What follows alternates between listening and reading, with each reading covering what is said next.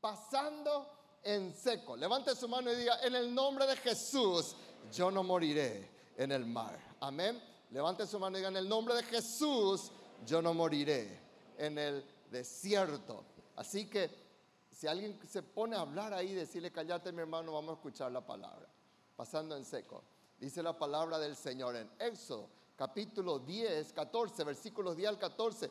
Y cuando Faraón se hubo acercado, los hijos de Israel alzaron su voz, sus ojos, y aquí que los egipcios venían tras ellos, por lo que los hijos de Israel temieron en gran manera y clamaron a Jehová y dijeron a Moisés, no había sepulcros en Egipto que nos ha sacado para que muramos en el desierto. ¿Por qué has hecho así con nosotros que nos has sacado de Egipto? El versículo 12. No es esto lo que te hablamos en Egipto diciendo, déjanos ser esclavos siempre. Déjanos servir a los egipcios, porque mejor no fuera servir a los egipcios que morir nosotros en el desierto. Triste declaración del pueblo de Dios, ¿verdad? Eso no cambió hasta hoy en día. 13. Y Moisés dijo al pueblo, no temáis, estad firmes y ved la salvación que Jehová hará hoy con vosotros, porque los egipcios que hoy habéis visto, Nunca más. Digan conmigo, nunca más lo veré. Amén. Nunca más los veréis.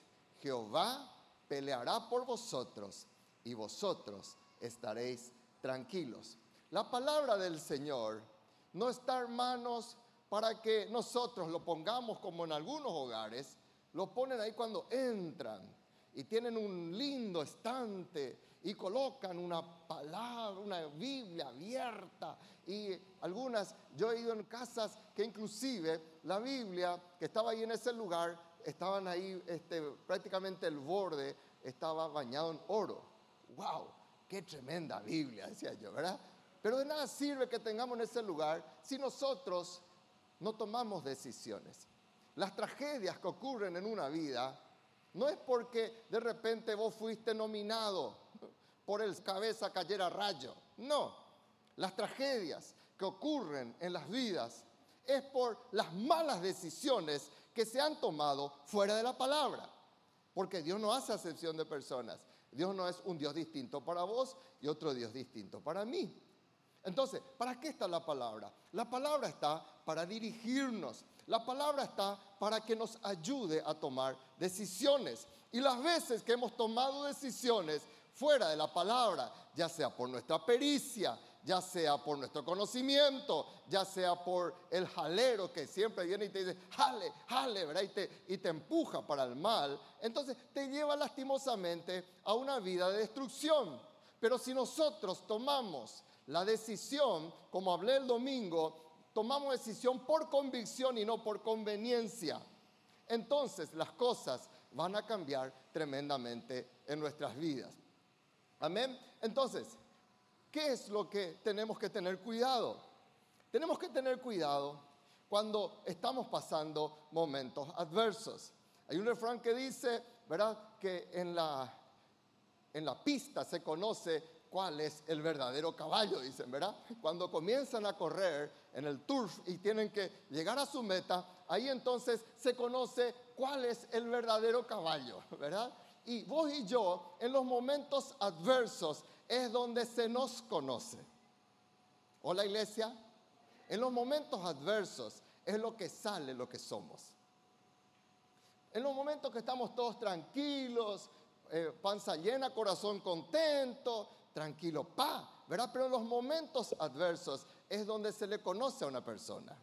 Entonces, yo prefiero mil veces, de repente, llevar y conducir a personas en momentos de prueba, verles en los momentos de prueba para saber de qué quilate y de qué madera está hecha esa persona. Por eso, ¿qué es lo que el Señor nos aconseja en su palabra? En su palabra nos aconseja de que cuando somos probados, cuando pasamos pruebas, ¿qué son pruebas? Situaciones que de repente Dios permite en nuestras vidas situaciones que Dios permite para saber lo que hay en nuestro corazón. No es, usted, yo tenemos que distinguir, yo ya mencioné eso en otro mensaje, pero tenemos que distinguir entre lo que es prueba y lo que es castigo. Castigo es consecuencia de una mala decisión que yo he tomado. Cuando yo estoy siendo castigado, no diga, ay Señor, ¿por qué estoy siendo probado? Error. Castigo es consecuencia de una mala siembra que hice. Sembré tomate y no voy a cosechar calabaza. Lo que yo sembré voy a cosechar. Ese es castigo.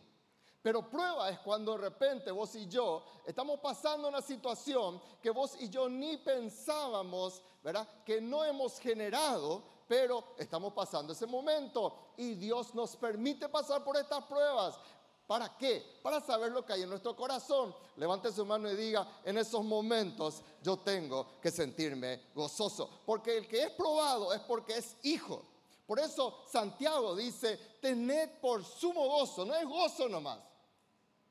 Sumo gozo cuando te halles en diversas pruebas, sabiendo que eso, que esa prueba de tu fe te va a llevar a tener una verdadera paciencia. Entonces, cuidado, cuidado cuando estás pasando un momento adverso. Deja de hacerte la víctima, deja de hacerte alguien que da lástima Deja de abrir tu corazón en lugares indebidos y pasar la prueba en victoria en el nombre de Jesús. En la prueba, en los momentos adversos, vamos a saber de qué verdaderamente estamos hechos. Amén. Entonces, el temor de Dios debe ser nuestro mayor tesoro en esos momentos. Esos momentos de prueba van a llevarnos a esto, para saber si Dios es un verdadero oro si Dios es un verdadero diamante, una verdadera joya, o es solamente, no sé, una billutería en mi vida. Entonces, ahí es donde vamos a ser probados. Y que el temor de Dios sea tu mayor tesoro y no las cosas materiales. Amén. Hoy entonces vamos a mirar el pasaje que hemos leído. Había dos situaciones. En primer lugar, el pueblo había salido de Egipto pero Egipto no había salido del pueblo. Ellos humanamente eran libres, humanamente ellos salieron de más de 400 años de esclavitud, pero Egipto seguía siempre en la mente de ellos. Entonces, eso es grave, de que vos y yo a veces estamos acá, pero seguimos con la mentalidad de Egipto. Y le presionamos al pastor, le presionamos al líder, le presionamos a quien sea para que se eh, vamos a decir, egiptice todo, todo se convierta en Egipto. Y digamos, allá afuera se hace eso, pastor. No, acá nos fuimos llamados para traerlo de Egipto. Nosotros fuimos llamados para ser libres y salir de Egipto. Amén, iglesia. Hola, iglesia. Amén. Todos fornican, pastor. ¿Qué es lo que tienen que hacer fornique? No, acá no. Todos hablan de la virginidad. ¿Qué es lo que voy a hablar de eso? Acá no. Acá hablamos la palabra. Amén o no amén. Todos roban afuera. Y mm, no, si vos salís de Egipto, salí de Egipto. En segundo lugar, ellos tenían enfrente un mar. Ellos tenían una dificultad. Y todos sabemos que el mar, hermanos, es de respetar. Aún yo, yo estuve conversando hace unos años con un hombre que me dijo, mi pasión es el mar. Estaba en la playa conversando con él y él me dice, mi pasión es el mar. ¿En serio? Le dije, sí, yo me meto, yo soy pescador de mar profundo, me dice. Y cuando nos metemos, nos vamos tres a cuatro meses y nos metemos en el mar para nuestras pescas, le decía. ¿En serio? Le Checa, aguante tiene tu esposa. Sí, ¿verdad? Pastor, ¿verdad? Me decía él, ¿verdad? Y cuando yo me quedo en casa, ya extraño otra vez el mar, me dice. Pero ¿sabe qué? En el mar, ¿qué es lo apasionante para nuestra adrenalina? Me decía él. Lo, apasionante es que nunca sabes qué te va a pasar ahí. De repente hay unas olas, por más marinero adiestrado que seas, el mar se le respeta, me decía. Entonces, el mar, hermano, no se pasa caminando. El mar no se pasa con un puentecito. El mar se enfrenta con grandes buques, con grandes cosas, si queremos pasar humanamente hablando. ¿Quién se atreve a pasar un mar sin canoa, sin balsa aunque sea? ¿Quién? Por eso, vos y yo no podemos seguir esclavos. ¿Cuánto dicen amén? Para eso vino Jesucristo, para libertarnos. Porque solamente en Cristo somos verdaderamente libres. ¿Cómo pasamos en seco? ¿Cómo cambiamos esclavitud por libertad en Cristo? Acá arrancamos la palabra. Primero, levante su mano y diga, voy a cuidar, vamos iglesia, bien fuerte, voy a cuidar lo que digo, amén. Voy a cuidar lo que hablo. ¿Querés pasar en seco? En botú de yurú. Quiere decir, cerrar tu boca. Hola iglesia, ¿Fueron conmigo? Cuida lo que hablas. Cuida lo que hablas en los momentos difíciles. Versículo 11, no había sepulcros en Egipto. ¿Cómo es posible que sean libres y hablen de sepulcro? ¿Acaso no, no había un lugar para morirnos? Tenemos que morirnos acá. ¿Para qué nos sacaste de Egipto? ¿Acaso ya no te hablamos, pastor? Moisés era el pastor. ¿Acaso ya no te hablamos? Déjanos. Preferimos servir a Egipto, al esquema del nuevo orden mundial. Prefiero servir a esto que servirle a mi Dios. Prefiero eso, acomodarme, porque mejor es servir a los egipcios que morirme yo, dice. ¿Cuántos creen que Dios no te quiere matar? ¿Cuántos creen que Dios no te quiere matar en ese desierto? Cuando llegue nuestro momento, amén. Pero Dios no está jugando, eh, este se va a morir hoy. No, Él no juega así, como la ruleta rusa contigo. No, ese no es el anhelo de nuestro Dios. Una de las cosas que a mí me duele, hermanos, que en los momentos de dificultad, en los momentos de terror, en los momentos de adversidad, en los momentos en donde nosotros no tenemos el control, la gente pierde su control y dice cualquier tontería. Y ahí voy a decir, eh, había sido, qué grosero era esta persona. Y yo pensaba que era un blanco palomo, nada que ver. Mira un poco, qué desbocado que es. Mira un poco, yo pensé que él era tierno con su esposa. Mira un poco había sido como le trata. Madre mía, decimos, ¿verdad? Hablamos así de repente. Mira un poco cómo ella le trata a su esposo en un momento difícil. Mira un poco. Porque en momentos de terror, la gente dice cualquier cosa. Levante su mano y diga, yo voy a cuidar en el nombre de Jesús lo que voy a decir. Cuide lo que habla. Hermanos, anota. Trajiste anota.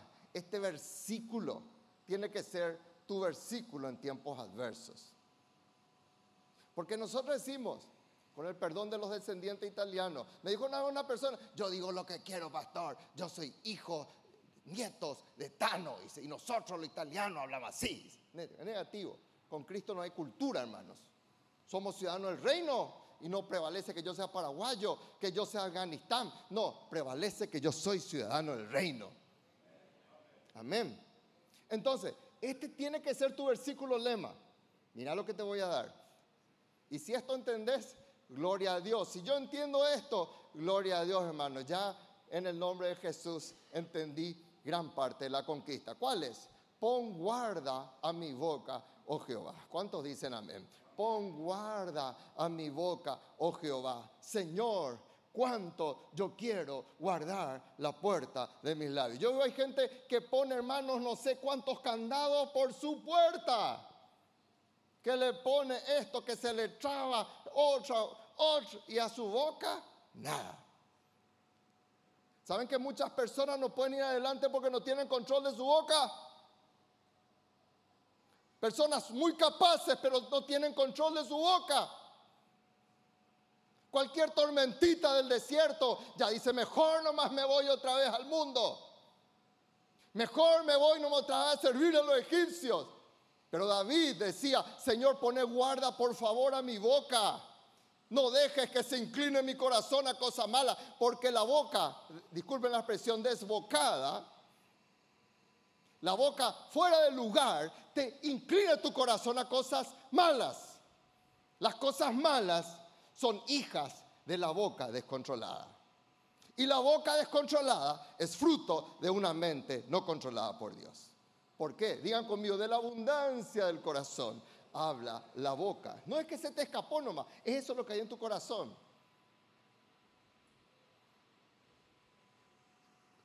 Hacer obras impías con los que hacen iniquidad y no coma yo de sus deleites. Entonces, tan importante, hermanos, lo que digamos en los momentos adversos. Vamos a morirnos todos nomás luego. Vamos a infectarnos todos nomás luego. Viene una zona sepa y comienza a hablar así. Sepa que Dios te cuida. Sepa que Dios te ama. Esas tienen que ser tus cepas. Sepa que Dios te guarda. Y yo proclamo eso. En el nombre de Jesús. Y si tengo que meterme en usted y orar por persona, me meto porque yo sé que Dios me guarda. Ah, no, por favor. No, metete, pone, guarda tu boca, cuida, la sanidad, la bendición. En segundo lugar, voy a enfocarme en las bendiciones, que es lo que queremos hacer en los momentos adversos. ¿Por qué no pasamos en seco? El mar. ¿Por qué? Porque muchas veces no nos enfocamos en las bendiciones. Este pueblo, ¿qué es lo que observaba? En vez de observar la tierra prometida, en vez de observar lo que Dios tenía para ellos, este pueblo miraba muerte, este pueblo miraba enfermedad, este pueblo miraba esclavitud, este pueblo miraba sepulcros, hermanos. ¿Quién habla de sepulcros? Nadie dice, vení para merendar y vamos a hablar de nuestro seguro de muerte. ¿Vos qué clase de cajón vas a tener cuando te morís? ¿Alguien habla de eso, hermano? Pregunto. Hola, iglesia. ¿Cómo es que hicimos tantas tonterías en momentos difíciles? ¿Cómo es que nos enfocamos en los sepulcros? ¿Cómo es posible que solamente miremos los sepulcros? Y no estoy hablando solamente de un cajón todo torneado o uno de madera terciada. Estoy hablando de los sepulcros, de cosas muertas que siempre arrastramos. El apóstol Pablo dice, hacer pues morir lo terrenal en vosotros. Hay cosas que nosotros arrastramos. En Colosenses 3 dice, si pues habéis resucitado con Cristo, buscar las cosas arriba. Dejar tus cosas muertas, dice. Y cuando habla en Colosenses 3 de dejar las cosas muertas, está diciendo, dejar de arrastrar en en griego está diciendo la palabra es dejar de tener un cadáver sobre tu espalda arrastrando. Y hay personas que viven así, hablando de su muerto, hablando de cosas muertas. Pedí perdón y restaurar. Hola iglesia, deja tu muerto ya. Deja tus sepulcros. Pero este pueblo en vez de enfocarse en las bendiciones, se enfocaba en los sepulcros, se enfocaba en la esclavitud. Y este pueblo, y el pueblo del Señor aquí en el CFA, y el pueblo del Señor tiene estas dos bendiciones, que ellos lo miraban y que vos vas a mirar. En primer lugar, digan conmigo, hay un Dios y hay promesas de Dios. Dígame bien fuerte, hay un Dios y hay promesas de Dios. Dale un fuerte aplauso al Señor porque no estamos solos. Hay un Dios y hay promesas de Dios. Ahí en el desierto no había barcos. Estaban detrás. El ejército más poderoso es como que a Paraguay le siguiera, le persiguiera Estados Unidos hoy en día. ¿Qué podemos hacer nosotros contra Estados Unidos, hermanos? Y esta gente no tenía ni siquiera una pistola calibre 22, no tenía una lanza. Ellos eran esclavos, no tenían nada. Pero ellos le tenían un Dios. Ellos tenían las promesas de Dios. Y las promesas Dios le dio a Moisés y le dijo, mira Moisés, anda a decir a los hijos de Israel, yo soy Jehová, yo te voy a sacar de esas tierras, de las tareas pesadas. Esa era la promesa de Dios mucho antes que vinieran las plagas, mucho antes. Cuando vino la palabra, era una promesa de Dios. Yo te voy a librar de servidumbre. Yo te voy a redimir con brazos extendidos. Yo te voy a sacar con juicios grandes. Yo te voy a tomar para que seas mi pueblo. Yo te voy a tomar para que seas mi Dios. todos van a saber en tu casa que verdaderamente yo soy el verdadero Dios, no la imagen. Todos van a saber que yo soy el que te saqué. Había la promesa. ¿Por qué nos olvidamos de la promesa en los momentos adversos? ¿Por qué lo que somos mente tan frágil, hermanos? Y ellos olvidaron de la promesa. Y en el desierto lo que más te tiene que sostener es la promesa de Dios. Si metiste la pata, pedí perdón y restaurar. Y no quieras espiritualizar el error. Y decirle, Señor, yo me equivoqué. Yo pido perdón. Ahora yo me aferro a tu promesa y permitíme moverme en tu promesa nuevamente. Había algo muy importante que vos yo no, no nos tenemos que olvidar. Las promesas no fallan. ¿Cuántos dicen amén, hermano? Promesas políticas, promesas de amigos pueden fallar. Promesas de hijos de Dios pueden fallar. Promesas de amigos muy cercanos pueden fallar, ¿sí o no, iglesia? Fallan. Claro que sí, las promesas de Dios no fallan. Es lo único que no falla. Pero las promesas de Dios en Cristo Jesús. Por eso dice que las promesas de Dios son en Él. ¿Quién es Él? Cristo. Son en Él sí. Y en Él amén. Amén. Por medio de nosotros para la gloria de Dios. Dios espera a alguien que diga, yo creo en su promesa para que por medio mío Cristo sea glorificado. Para que la gloria sea de Dios. Y para que todos vean en mi hogar, para que todos vean que verdaderamente Dios es conmigo. En segundo lugar, ¿cuál es otra bendición, hermanos?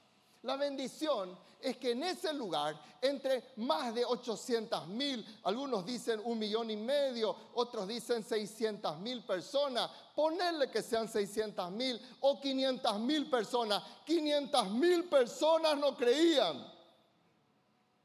Y había solo un hombre que creía hasta ese momento. Había un solo hombre. Y ellos tenían esa bendición de tener un Moisés, de tener a un hombre de Dios. Yo tuve la bendición de tener una mujer de Dios como mamá, que cuando nadie creía y todos se burlaban, porque los hijos éramos vírgenes y porque nos cuidábamos, se burlaban, ella decía no y se plantaba. Amén. Entonces, gloria a Dios por el hombre, por la mujer de Dios, que verdaderamente cree en las promesas del Señor. Por eso Abraham es un ejemplo. Había un Abraham para su pueblo. Había un José para su pueblo. Había un Moisés en ese lugar. Por eso dice Abraham, tampoco dudó por incredulidad la promesa de Dios, sino que se fortaleció en fe, dando gloria a Dios. El domingo hablé mucho de este versículo, pero acá estamos viendo, hermanos, cómo en medio de una tierra de donde nunca hubo un hijo de Dios, de ahí salió Abraham. Y entonces es muy fácil decir, mi papá no cree, mi papá farrea, yo farreo también. Es muy fácil decir, todos mienten, yo miento también. El hombre de Dios se para, el hombre de Dios, la mujer de Dios cree. Porque saben que hermanos, esto es algo muy importante. Por uno que cree, una multitud puede ser salva. ¿Cuántos dicen amén, hermano? El que se atreve a creerle a Dios puede conducir su hogar, su familia, puede conducir una ciudad, puede conducir una nación y aún naciones del mundo por un hombre, una mujer que se para y dice, yo creo en la promesa de Dios. Y aunque todos dicen, vamos a ahogarnos, vamos a morirnos, bata, dicen algunos. Pero el Hijo de Dios dice, no, vamos adelante. Y la fe de una persona. ¿De cuánto dije? Ahora, ¿qué, muy, era más fácil para Moisés? Para Moisés era más fácil decir, cierto, podemos morirnos todos. Vamos a a volver. Vamos a pedirle perdón al faraón. Pero Moisés se mantuvo. Y si vos no te mantenés, tu familia no va a ser salva. Si vos no crees, tu familia va a perderse. El problema es que ni él ni ella quieren morir, ni él ni ella quieren creer, ni él ni ella quieren aferrarse de Dios. Entonces yo trato de mimetizarme con mi esposo, con mi esposa, y puedo amar muchísimo a mi esposo, a mi esposa. Pero Dios está, como dice el presidente Bolsonaro, Dios está encima de todo. ¿Cuántos dicen amén? Dios encima de todo. Entonces, ahí estaba Moisés. Si era como se hacía antes, que era por votación la elección del pastor. ¿Te acuerdas ese tiempo? Moisés perdía 600 mil a uno, solo nomás votaba por sí mismo. A lo mejor Josué votaba por él. 600 mil a dos, ponele. Pero gloria a Dios por el hombre, por la mujer que dice, yo creo Señor. Escúchame bien, yo suelto esta palabra. Aunque tu familia no crea contigo, tu fe va a salvar a tu familia. ¿Cuánto dicen amén? Aunque nadie crea contigo. Vos te vas a levantar y vas a llevar tu familia a Cristo. Porque vas a decir en el nombre de Jesús, yo no me voy a callar y voy a conducir mi familia a los pies de Cristo. Y se burlaban de nosotros los primos, se burlaban de nosotros los tíos. Y mamá se levantaba como esa guerrera a hablar de nosotros. No, ellos son hijos de Dios. No. Y aquí está un hijo agradecido por eso. Porque la fe de una mujer transformó nuestro hogar. Por eso, tan importante es lo que dice el apóstol Pablo. Le dijo al carcelero de Filipo, mira si crees en el Señor Jesús, si verdaderamente depositas tu fe en Él, va a ser salvo tú y tu casa. El tema, lo clave es el tú. El tú lleva tu casa. Pero no hay ese tú que quiera pagar el precio. No hay ese tú que quiera morir. No hay ese tú que quiera orar, que quiera ayunar ayuno y quien come por mí, te dicen.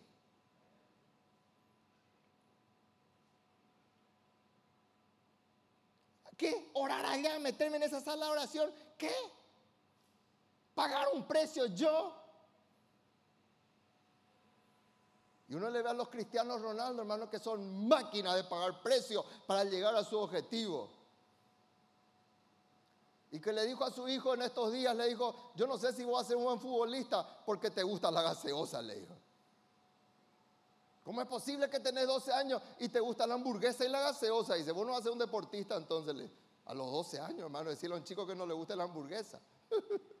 y yo digo, el loco este para hablarle así a su hijo. Pero él tiene, yo digo, ¿cómo en el mundo es así? ¿Y cómo nosotros no queremos pagar un precio, hermano? Y queremos que nuestra casa sea salva, pero ahí yo quiero estar vivito y coleando. El tú conduce a tu casa. Moisés conducía a la nación. ¿Cuántos dicen amén, hermano? Y aunque todos se sientan amenazados, aunque todos te hablen lo contrario, aunque amigos te den la espalda, mantenete en tu convicción, mantenete en la palabra de Dios. ¿Por qué? Porque sin saberlo, vos mismo vas a conducir tu hogar a los pies de Cristo y te van a decir, perdóname por esa tontería que te dije tal fecha. Y Dios va a levantar tu cabeza para la gloria del Padre. ¿Cuántos dicen amén, hermano? Y yo he visto eso cuando le conduje a mi papá a los pies de Cristo. Más de 50 años él se burló de mí. Pero no, me mantuve en mi convicción. Y tuve el privilegio de verlo a papá y decirme, perdóname mi hijo por todo lo que te hice, por lo que me burlé. Yo hoy le recibo a Cristo y quiero bautizarme. ¿Me puedes bautizar? Tu cabeza, tarde o temprano en el momento de Dios, vos vas a ver tu casa convertida y entregada a los pies de Cristo. Tercero, tenemos que aprender a retroceder. ¿Cuántos dicen amén, hermano? ¿Qué es lo que nosotros leemos, escuchamos? Paraguayo no hueve, dice. Paraguayo no retrocede. Y si retrocede, retrocede poco, dice. ¿Verdad que dice ese refrán? ¿Escucharon ese refrán? Es refranero popular. Escuchamos. Pero no es así con Dios. Levanten su mano y digan en el nombre de Jesús, voy a aprender a retroceder cuando así debo hacerlo. Eso no quiere decir que viva toda una vida retrocediendo, pero llegó el momento en que Dios les lleva al punto de decir, no, va, no van a pasar ustedes si ustedes no me dan la oportunidad a mí. Ustedes no tienen barcos, ustedes no tienen puentes, ustedes no tienen balsa, ustedes no tienen ni un pedazo de remo. No tienen nada. Entonces Dios les dice, Moisés les dice de parte de Dios, porque ellos eran bendecidos por tener un hombre de fe allí. Que dije que una persona de fe cambia todo. Pero aquel que solamente tirotea así y no busca de Dios no va a haber victoria. Y Dios le dice, Jehová peleará por vosotros y vosotros estaréis tranquilos. Levante su mano y diga, yo necesito aprender a retroceder. Cuando una persona es muy capaz, cuando una persona es líder, cuando una persona es empresaria, cuando una persona, no sé, siempre llevó todo por delante, le cuesta mucho este principio. A mí como pastor muchas veces me cuesta, porque soy acelerado, porque soy líder, me cuesta, pero muchas veces Dios me dice, no retrocede, quédate en tu lugar. Porque si vos no retrocedes, en el momento que Dios te dice, no vas a dejar lugar para que obre Dios. Entonces ya apelamos a la ira. Y ahí ofendemos, ahí agredimos, ahí tiroteamos contra Dios, ahí pegamos alrededor. Le gritamos a cualquiera que se nos pase enfrente porque estamos airados, enojados, porque no le dejamos obrar a Dios. El sabio Salomón dice, mejor es el que tarda que el fuerte, y el que se enseñorea de su espíritu, que el que toma una ciudad. Puede ser Napoleón Bonaparte y tomar y conquistar, pero siempre anda descontrolado. Siempre te gobierna tus instintos animales. No tenés control del Señor porque no está el Señor ahí. Pero cuando le decimos al Señor, Señor, entra en mi vida, no quiero ser más yo, quiero Señor y Padre que seas vos el que gobierne, no quiero más Señor airarme, no quiero ser más conocido por eso, quiero ser una persona temerosa de ti, Dios va a hacer la obra. Amén hermanos.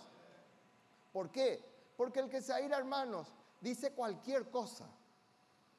El que se aira dice cualquier cosa y ofende, golpea, destruye. La persona que no tiene control dice cualquier cosa. Y pudo haber sido el esposo más amoroso, pero una ira puede destruir todo, hermanos. Yo ya les conté que muchas veces en mis visitas a la cárcel hay personas que me dicen, pastor, me descontrolé, daría todo por volver atrás y no haber hecho lo que hice, me descontrolé y le maté, me dice. Era una persona que uno diría, pero era una persona mansa que parecía. Ni hablaba ni se le escuchaba, pero se airó, perdió el control. Y a veces nosotros nos olvidamos el principio de Santiago 1.20 y pensamos que porque golpeamos, ofendemos, decimos, le gritamos al pastor, le gritamos al líder, le gritamos al que me limpió el virus sin mi permiso. Y le di todos los diez mandamientos, pero diabólicos. Y no entendemos muchas veces que tu ira no va a obrar que Dios mueva su brazo, hermano. Tu ira, la ira del hombre no obra el favor de Dios. Olvídalo yo. Dios no se mueve allí. Dios no se mueve allí. La ira del hombre no obra el favor de Dios. Escuchar negativo, cállate, bocón.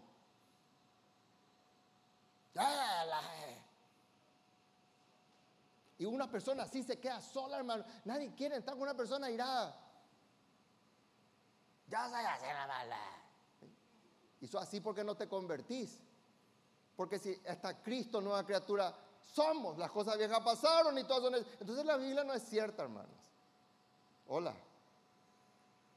Entonces, hay Moisés teniendo la presión. Si tenían tomate, le tiraban tomate, hermano. No tenían nomás tomate.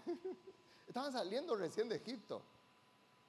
Moisés soportando la presión. Él se levanta y dice, no, tranquilos, Dios va a pelear por nosotros. Levante su mano y diga, Dios va a pelear por mí y yo voy a estar tranquilo. En el nombre de Jesús, dale un aplauso al Señor y decirle, amén.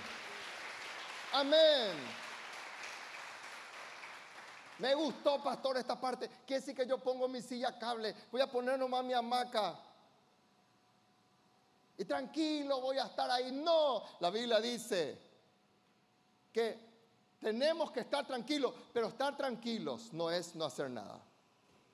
Estar tranquilo no es no hacer nada. ¿Cuántos dicen amén, hermano? Estar tranquilos que vos hagas tu parte. Estar tranquilos que vos sigas intercediendo. Estar tranquilo es que vos sigas siendo fiel a Dios. Estar tranquilo es a Dios. No, ahora ya no me voy a mi célula. Estoy mal, tenés que entenderme. Perdiste. Porque es lo que cuanto más mal estamos, más queremos alejarnos de Dios, hermano. ¿Vieron cómo seguimos el esquema diabólico? Entonces, estar tranquilo no es estar sin hacer nada. ¿Por qué Dios va a pelear por nosotros? ¿Por qué? Él pelea por nosotros porque Él sabe que yo solo no puedo vencer. Él pelea por mí porque Él sabe que mi fuerza es limitada. Él pelea porque Él se da cuenta, yo no puedo partir ese mar. Él pelea por mí porque Él se da cuenta, no puedo vencer este ejército. Estoy acá. Necesito de Él. No puedo retroceder ahora porque ya llegué hasta acá y tengo que pasar este mar porque Dios me trajo hasta este lugar. Quiere decir dejar en calma tu espíritu. Hola iglesia, quiere decir en calma, dejar en calma tu ansiedad, echando sobre Él toda mi ansiedad. Quiere decir que yo me tengo que humillar más, humillaos, para que Él os exalte, dice. ¿Cuánto dicen amén? Humillaos entonces, ¿qué decir que yo ahora estoy tranquilo? Sí. Hice mi parte, sí. Entonces, Señor. Hasta voy a dormir tranquilo, Señor. No me voy a meter tranquilidad, sonil por todos lados. No. Voy a estar tranquilo. Porque hay gente tan agitada, hermanos, que no puede darle el lugar a Dios. Y a medida que vos no le das el lugar a Dios cuando tenés que darle el lugar, tus derrotas se amplían. Por eso cada año la misma historia, cada año el mismo fracaso, cada año el mismo estancamiento o el regredir otra vez más atrás del estancamiento que ya estabas. Porque en el fondo no se le da ese lugar a Dios. Y yo quiero resolver lo que Dios tiene que resolver. Y yo quiero hacerme el Jesucristo cuando es Jesús el que tiene que salvar. Cuarto, y con eso terminamos. Levante su mano y diga, yo voy a dar pasos. Amén. Y voy a conducir a otros a hacer lo mismo. El domingo dije que el que se mueve por convicción siempre tiene, ¿qué cosa? Una causa más grande que él. El que se mueve por conveniencia, siempre calladito, quietito, no hace nada. Está, pero no está. El que se mueve por convicción, el que se mueve en el precepto de Dios, da pasos y conduce a otros para dar pasos. Si yo doy pasos y no tengo quien me siga, quiere decir que yo no soy ningún buen líder. Si yo doy pasos y no puedo ver acá a mi familia conmigo, quiere decir que yo no soy un buen Moisés o una buena Moisés. El que da pasos conduce a otros a hacer lo mismo. ¿Cuántos dicen amén? Versículos 15 y 16. Jehová le dijo a Moisés, ¿por qué clamas a mí? Dile a los hijos de Israel que marchen y tú alza tu vara, extiende tu mano sobre el mar, divídelo y que entren los hijos de Israel por medio del mar en seco.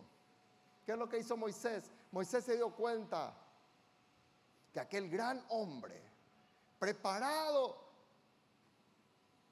en las mejores escuelas y universidades de Egipto, aquel gran hombre que aprendió hasta servirle a su suegro, llamado Jetro en el desierto, aquel gran hombre se dio cuenta de que él solo no podía y él retrocedió para que la mano de Dios obre a su favor. Pero llega un momento en que la tranquilidad tiene que pasar. ¿Cuántos dicen amén, hermanos? Llega el momento en que vos tenés que dar pasos. No puede ser que hace 15 años esté en la casa de Dios y siempre estoy tranquilo. Algo anda mal. No puede ser que esté tanto tiempo en la casa del Señor, siempre en el mismo lugar.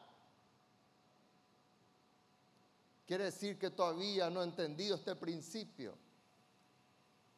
Y ya llega el momento que Dios le dice a Moisés, ya no vengas a mí. Qué fuerte, ¿verdad? Ya llega el momento en que Dios le dice a Moisés, ya no clames a mí, ¿por qué clamas a mí? ¿Cómo es posible Dios rechazando una oración? Sí, porque, como dice el pastor José Satirio, cuando la oración es una excusa para la inacción, eso pasa a ser qué cosa? Pasa a ser un motivo de derrota. Hermano, vamos a tomar tal lugar. Dejarme yo a orar, pastor. Y por no quiere irse por el tipo. ¿Verdad?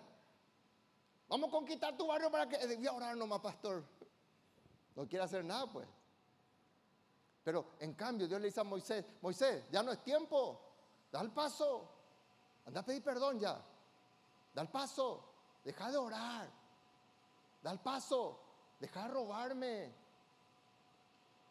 Da el paso. Anda a restaurar tu familia. Da el paso. Deja de ser orgulloso. Da el paso. Deja de meterte detrás de tu computadora. Da el paso. Marcha.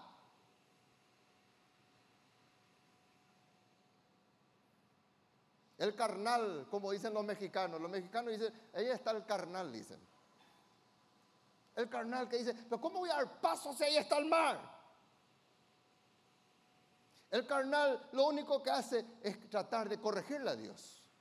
Debe hacer una pulsada con su líder para tumbarle su brazo.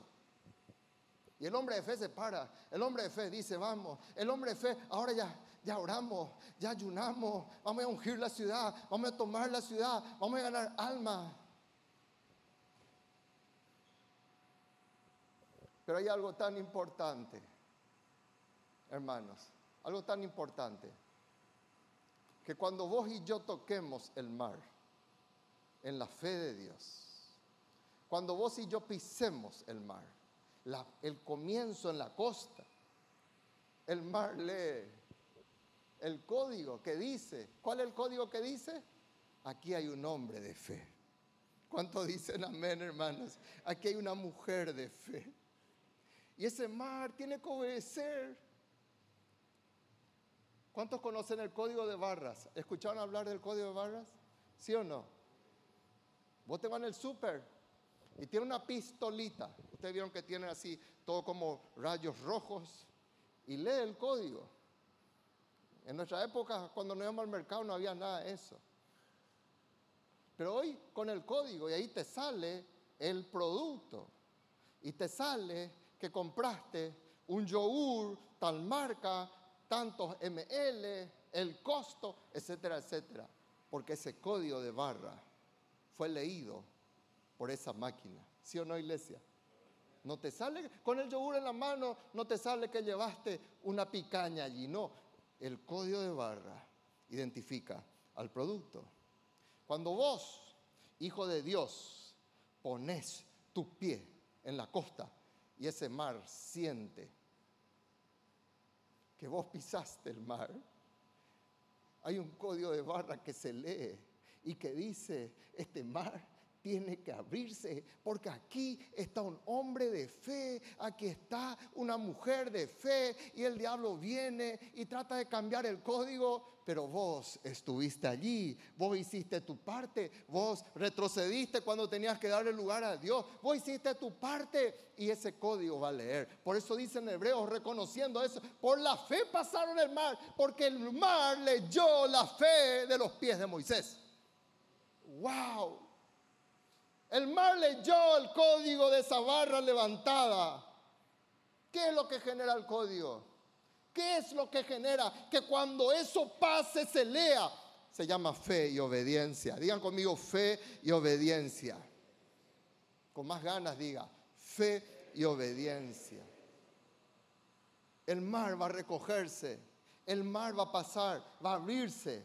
Entonces, cuando eso pase, ¿Qué vos tenés que hacer? Observar el camino nuevo. ¿Cuántos dicen amén? Y el mar se abrió y ahí tuvieron que pasar en el camino nuevo. Ellos no dijeron, ¿y si esto se cierra? ¿Por qué no me meto acá? Ellos vieron, hermanos, literalmente, ellos vieron muros de mar. ¿Cuánto mide el mar, hermanos?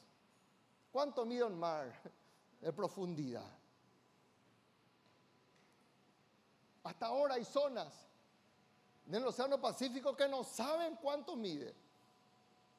Están tratando de crear sistemas, alarmas, eh, cosas, y no llegan, y llegan y piensan que ya llegaron y se dan cuenta que hay algo que se mueve otro ahí abajo. No llegaron al fondo.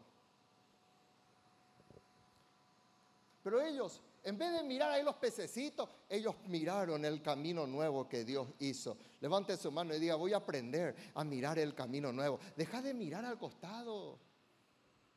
Deja de mirar, entra en el camino nuevo. Dios te dice, yo quiero hacer cosas nuevas. ¿Vas a seguir siempre mirando la cosa vieja? ¿Vas a seguir haciendo siempre mirando la amargura?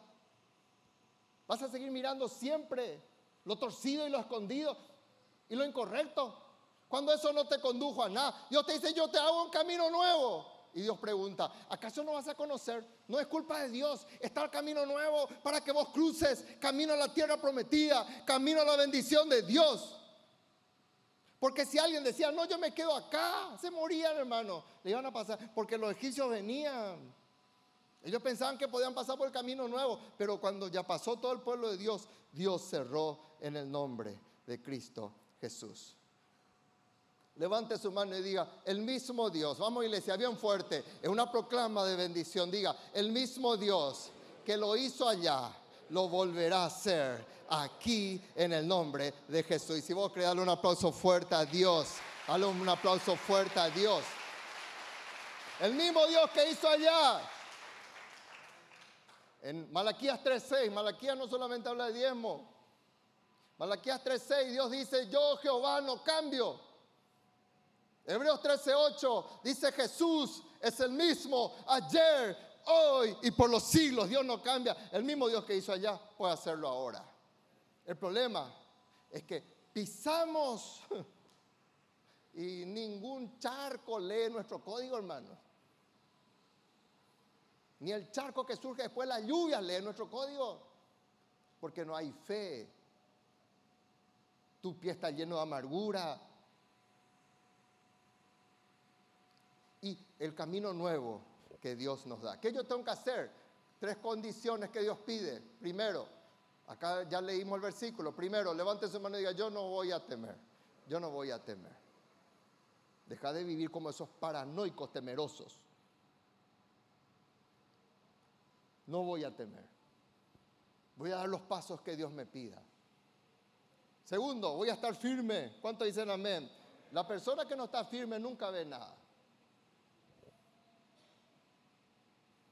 Persona que hoy está, mañana no está, hoy contás con él, mañana desaparece sin decir nada.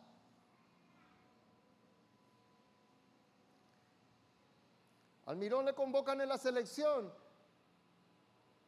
y no puede decir el, director técnico, eh, hoy tenemos que jugar con Uruguay, ¿dónde está Almirón?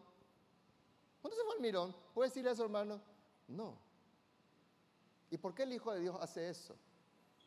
Estando en la selección de Dios. ¿Por qué no se puede contar contigo? Porque no estamos firmes. Pero cuando una persona firme, tu líder sabe que puede contar contigo. Dios sabe que puede contar contigo porque estás allí. Llueve, truene, aunque caiga nieve, estás allí. Y tercero, digan conmigo, yo voy a ver la salvación que Jehová hará hoy. Digan conmigo, hoy. Bien fuerte, digan conmigo, hoy. ¿Cuántos la pueden a Dios por eso? Dicen amén. Hoy, no es mañana. Hoy se gesta esta salvación. Así dice la Biblia. Jehová hará hoy. Jehová hará hoy contigo. Pero pastor, no crucé todavía. Ellos cruzaron. No. Pero tu boca habla vida. Tu boca genera códigos. Tu fe se activa. Entonces cuando llega el momento, se abren las puertas. Porque vos sabés que la promesa de Dios, digan conmigo, la promesa de Dios nunca falla. Conclusión.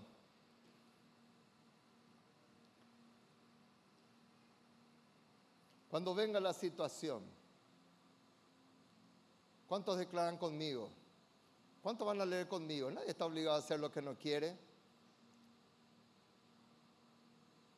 Los hijos de Dios sabemos. Esta noche voy a hablar un poco más de eso, del poder que hay en la proclama que en tu boca está la vida y la muerte. Y el que ama va a comer de su fruto, dice la Biblia. Si amas la vida, vas a hablar vida. ¿Cuántos hoy se ponen de pie para hacer esta proclama? Los que no desean hacerlo, no lo haga. Porque el código de barra de Dios no lee esa mentira.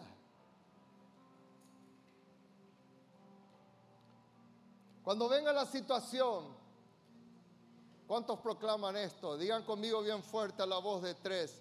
Diga, esto no podrá destruirme. Bien fuerte, esto no podrá destruirme porque ya fue vencido por el poder de Dios. Dele un aplauso al Señor y diga, Señor, yo voy a pasar en seco. Esto no me destruye. Y hablan mal de vos te fortalece. Dicen tonterías de vos te fortalece. Te traicionan, te fortalece. Porque eso no te va a destruir, aleluya. Porque sos como un Job que nada te destruye. Pero si sos débil, cualquier cosa te destruye. Hoy te vas a levantar en el nombre de Jesús. ¿Cuántos van a declarar conmigo esto en el nombre de Jesús? Lean conmigo y vamos a leer bien fuerte. A la voz de tres. Me olvidé contar a tres hace rato. Perdón. Uno, dos, tres. Digan conmigo. Todo lo que me persigue, me atormenta, me enferma, me humilla e impide mi progreso, me, me arruina me esclaviza con deudas impagables, me impide levantarme espiritualmente. Hoy es vencido por el poder de Cristo en mí. No moriré en el desierto, pasaré en seco y veré hoy la salvación que Jehová hará. Lo creo, lo proclamo, lo recibo, transito en esta verdad en el nombre de Jesús. En el nombre de Jesús. Porque todas sus promesas son en Cristo, sí, y en Él, amén. Para que a través nuestro se manifieste la gloria de Dios para honra y gloria de su nombre. Levante su adoración al Señor. Comienza a ordenar a ese mar que se abra. Cada uno sabe cuál es el mar. Cada uno sabe. Comienza a hablar en el nombre de Jesús. Y yo quiero en el nombre de Jesús, si hay alguien en esta mañana que aún no le tiene a Jesucristo, este es el día de salvación. Si querés que verdaderamente las cosas cambien, deja que Cristo entre en tu vida. La Biblia dice que el que se, que se avergüenza del Señor ante los hombres, Jesús también se va a avergonzar un día en el juicio. Y creas o no creas, ese juicio llega en breve. Hoy en el nombre de Jesús, dale tu vida a Jesucristo. ¿Cuántos en esta mañana le dicen y salen de su asiento, así como yo salí de mi asiento y pasé en Pedro Juan Caballero y le dije públicamente, Señor Jesús, entra en mi vida? Y Él cambió mi vida. Porque quise dejar de ser religioso y ser un convertido